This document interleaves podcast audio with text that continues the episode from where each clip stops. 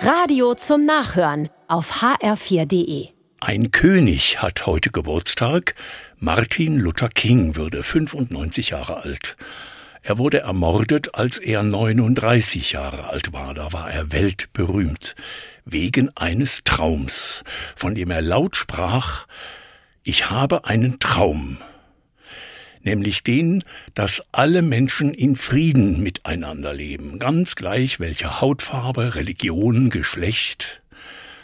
Luther King träumte den Traum, den auch die Bibel träumt, dass es Menschen gelingt, aus Gegnern oder Feinden Freunde oder Nachbarn zu werden und wir einander nicht bekämpfen, sondern beistehen. Ein wertvoller Traum. Wir wissen aber, dass er sich noch nicht erfüllt hat. Es gibt mehr gegeneinander als miteinander.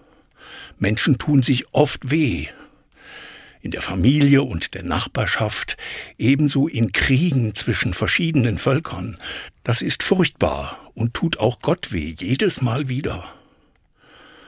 Deswegen brauchen wir Träume, gute Träume davon, dass es auch anders geht, wir müssen nicht hassen und andere auch nicht niedermachen. Wir können Menschen aufbauen. Doch, das geht.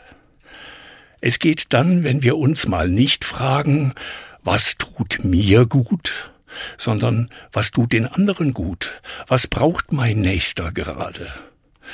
Ich muss nicht fürchten, selber etwas zu verlieren. Wenn man auch nur einem Menschen hilft, dann gewinnen beide. So hat es Jesus versprochen. Darum träumen wir immer weiter, dass Menschen möglichst jeden Tag füreinander da sind.